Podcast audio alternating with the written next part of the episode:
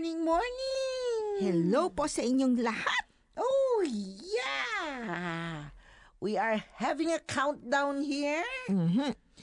How many days? How many days do I wait?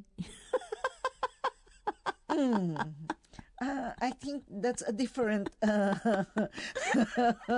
today our Christmas special for you because, uh, you know, it doesn't fall on the On Tu- 24th or the Tuesday. 25th. Yan po. on a Tuesday. So, we will do the Christmas special early, Early. for this year. Opo. Di ba nakasunod-sunod na tayo na malapit tayo dun sa Christmas eh, di ba? But to Hindi tayo pinagbigyan ngayong taon to. Oh, not Opo. for this year.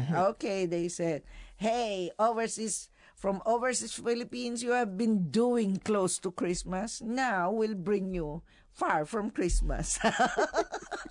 but let's enjoy the day. Ready, Mina? Ready po. Oh yeah. Ang gagawin natin? Magmumuni-munita na. Oh yeah. it's Christmas. And you know when it comes to Christmas, you have to consider other people, di ba? At saka, ano, nasa Christmas spirit yan kasi, Oo, di you, ba? you have to. Kaya yung pag-uusapan po natin ngayon, eh paano nyo titingnan o kaya kunwari na isnab kayo dun sa tindahan, ano namang gagawin ninyo? Mhm. Dahil ito, eh malaking bagay yan sa Christmas. Opo. Diba? Yung tungkol dun sa... Nagsha-shopping. Na- nagsha-shopping Shopping kayo. tayo. O kaya yung meron kayong nakuhang ah, regalo. Mhm. Kayo ba'y masaya dun sa regalo? Titingnan nyo muna bago kayo maging masaya. Or talagang masaya Yes. kayo kasi nakakuha kayo ng regalo. Yes. Yan. Iba po yung, it comes from your heart and knowing uh, the others also see you. Di ba? Kumbaga sa ano, it can be funny. uh, kaya pag nagsha-shopping kayo, naging traumatic ba? O hindi? Mhm. Stay there with all the musics around and you start thinking what we ask. Okay, ngayon, ang tanong ko, Mina, anong pakiramdam mo pag nasabihan ka, mahal yan? Kuminsan nga eh, ate, mahal yan. An- Di ba? Hahawakan mo pa lang eh. O kaya Oo. titingnan mo pa lang, ate, mahal Uy, yan. I have those experience. And imagine mo, sa Pilipinas pa, oh, I'm so sad. Di ba? Kasi, minsan eh, pag nagbukas kayo ng regalo, di ba?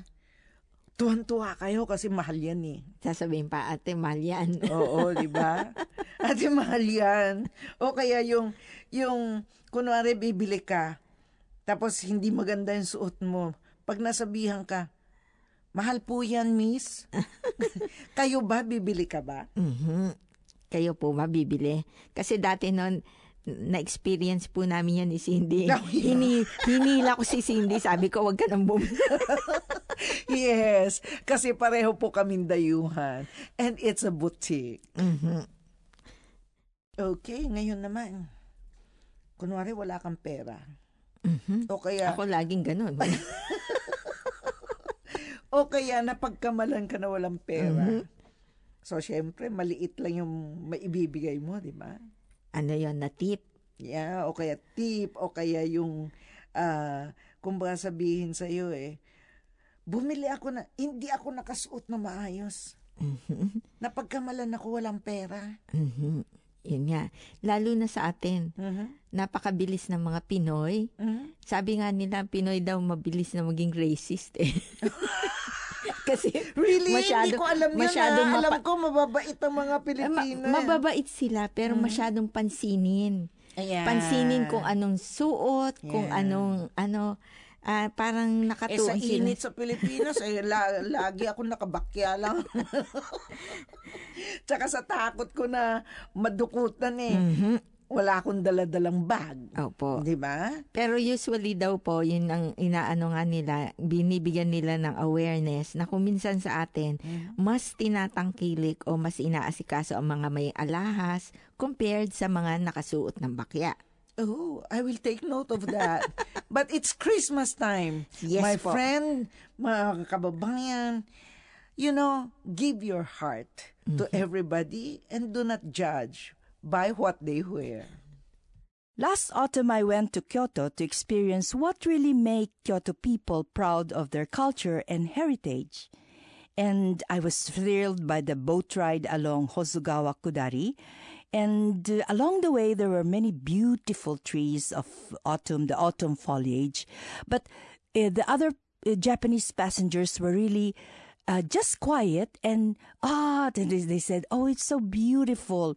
But I thought of Pagsanhan, where we have the shooting of the rapids, and people have a different reaction in in the Philippines. They they, they were shrieking and what loud voices, but as I uh, as we went along, I saw a very very significant tree. It's yellow tree, but it's shaped like a Christmas tree.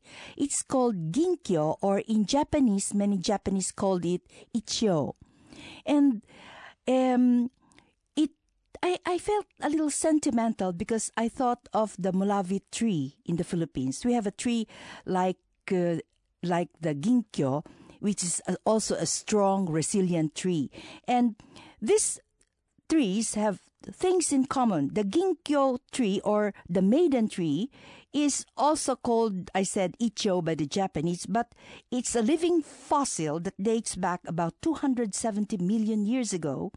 And it was misspelled in a book by Engelbert Kempler.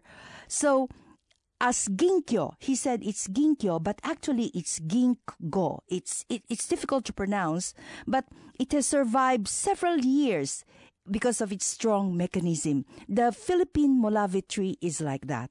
It has a very strong resistance to tree diseases and one of the most resilient trees in the Philippines, strong and durable, and is often referred to in poetry as a, a tree like the strength of the heroes of the Philippines.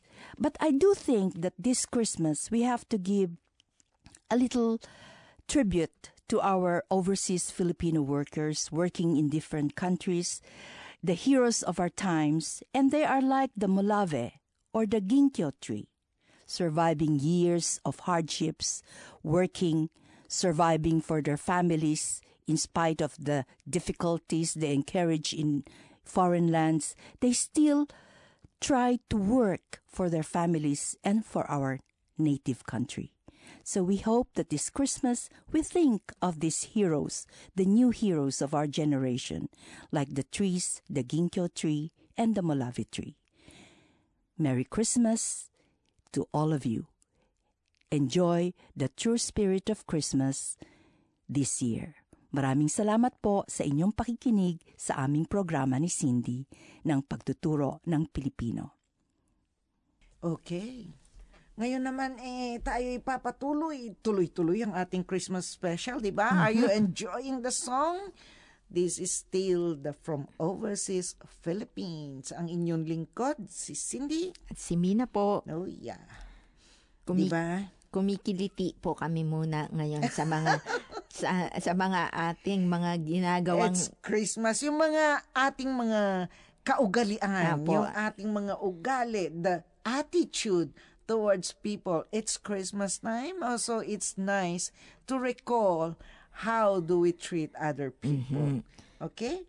So, ngayon eh, kunwari, di ba, minsan, akala mo yung nanay eh, o kaya yung yung nanay eh yun ang yaya. Yun, yun ang nani. Mm-hmm. Eh kalimitan naman ngayon sa atin din mga Pilipino. Mm-hmm. Um, yung parang mixed marriages. Mm-hmm. So kung minsan iba yung itsura ng anak doon sa itsura ng nanay. Oo, kasi oh. nga, maaring you married somebody who is black, di ba? Mm-hmm. So, yung anak mo eh black. Mm-hmm. So, ang lalabas niyan, Kak- yaya ka. Y- parang diba? yaya yung okay. nanay. Ngayon, ano din daw yon ah, problema din yun ng Pinoy. Mm. Kasi daw, yung Pinoy daw, sa, kunyari sa establishment, sasabihin, ate o kaya kabayan, yung alaga mo. Yes. So, Always remember, never judge a book by its cover. Okay po ba mga bayan? Now, it's a reflecting, reflecting the attitude. Mm-hmm. Di ba? Ref, ay panahon po para ating ating nan ang ating mga sarili. Ngayon, meron po ba kayong tendency na hindi mamansin? Kasi hindi pa naman malapit yung event. O Opo. kaya ayaw niyong pansinin dahil hindi mo siguradong Kung ah, bibili. bibili. Sasabihin Diba? lang na, oh, nagkakanbas lang yan. Yes. Sa, sa, ikaw na mag-asikaso niyan, kumbaga. Yes. Alam niyo mga kababayan, sometimes it's dangerous to judge Mm-hmm. before you know. Di ba? O kaya, yung hindi nyo papansinin dahil malayo pa. Opo. Ito pong mga event na to ay kailangan natin um, medyo palitan ang ganyang klasing ugali. Because if you talk about Christmas, it means New Year is coming. So, we have to reflect. Nasiyahan po ba kayo sa Christmas special na handog sa inyo ng From Overseas Philippines? Alam niyo po, it's Christmas time.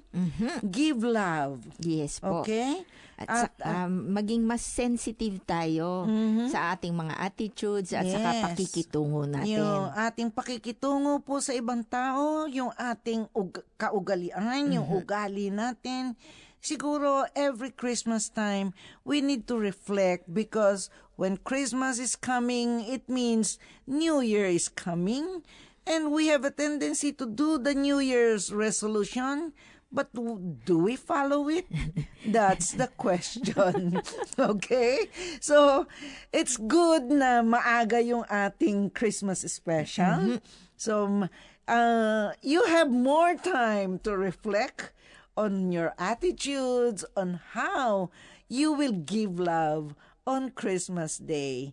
Ito po si Cindy. At si Mina po, isang maligayang Gayang Pasko. Pasko sa inyong lahat. So, ah, sana po ay ma-enjoy po ninyo ang kapaskuhan sa pagbibigay. Give love. pagbibigay ng pagmamahal. Advance Merry Christmas! Maligayang Pasko po!